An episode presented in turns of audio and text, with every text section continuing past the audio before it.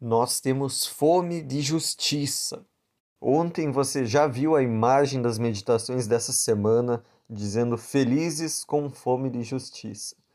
E é verdade, nós gostamos que a justiça seja feita, que crimes de fato sejam punidos, que a lei se aplique, e é decepcionante quando a justiça humana se corrompe, quando ela falha ou fecha os olhos, quando pessoas são injustiçadas e quando aqueles que deveriam ser punidos se safam. De tantas formas a justiça humana se corrompe e os interesses pessoais falam mais alto do que o procedimento correto e justo. Mas a justiça de Deus é diferente da justiça humana. Bom dia, bem-vindo a essa meditação. E nós queremos hoje continuar falando da justiça de Deus. E ela é diferente sim da justiça humana.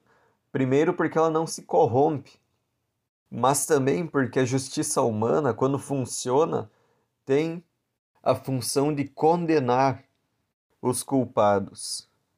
A justiça de Deus é sim uma forte oposição ao pecado, é uma justiça que também condena, mas é uma justiça que nos é presenteada. Para aquele que crê, não é uma justiça que se aplica sobre nós, onde eu sou colocado na balança para ver se eu sou justo mesmo, se eu passo no teste, mas é uma justiça que é dada a nós, que é atribuída a nós.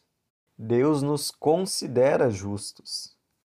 Deus é justo e Deus só pode ser bom se ele for justo, porque isso significa que ele é oposto ao mal, que ele não permite o mal e por isso ele é um Deus bom.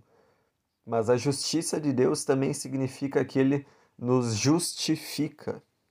Ontem nós já ouvimos que nós não alcançamos o padrão de Deus, que a justiça não é um atributo nosso, mas é um atributo de Deus e por isso é algo que vem dele, que nos é presenteado por ele.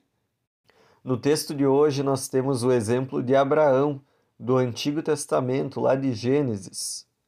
Abraão creu e por isso foi considerado justo.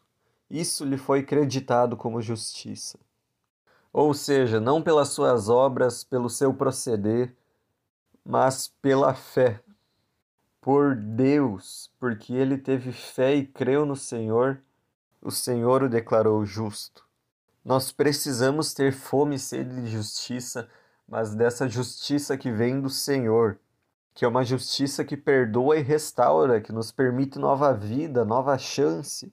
A justiça de Deus nos enxerga com amor. Nós somos condenáveis, mas Deus quer nos absolver. E isso é motivo de felicidade, com certeza. O texto bíblico de hoje também cita um salmo de Davi que começa dizendo como são felizes aqueles cuja desobediência é perdoada. Como são felizes, que felicidade nós encontramos na justiça de Deus por recebermos perdão, por sermos livrados da condenação dessa marca que o pecado impõe na nossa vida e podermos ter alegria em saber que o Senhor nos considera justos. Mas é muito importante entender que essa justiça não está em nós, não vem de nós, não depende do nosso comportamento. Nós somos declarados justos enquanto vivemos na dependência do Senhor. Que a partir disso possamos viver menos pela lei e mais pela graça, porque é a graça de Deus que atribui a nós justiça que nos permite escapar da condenação do julgamento final. Deus abençoe o teu dia. Aqui é o missionário Bruno e amanhã estamos de volta continuando na carta aos Romanos.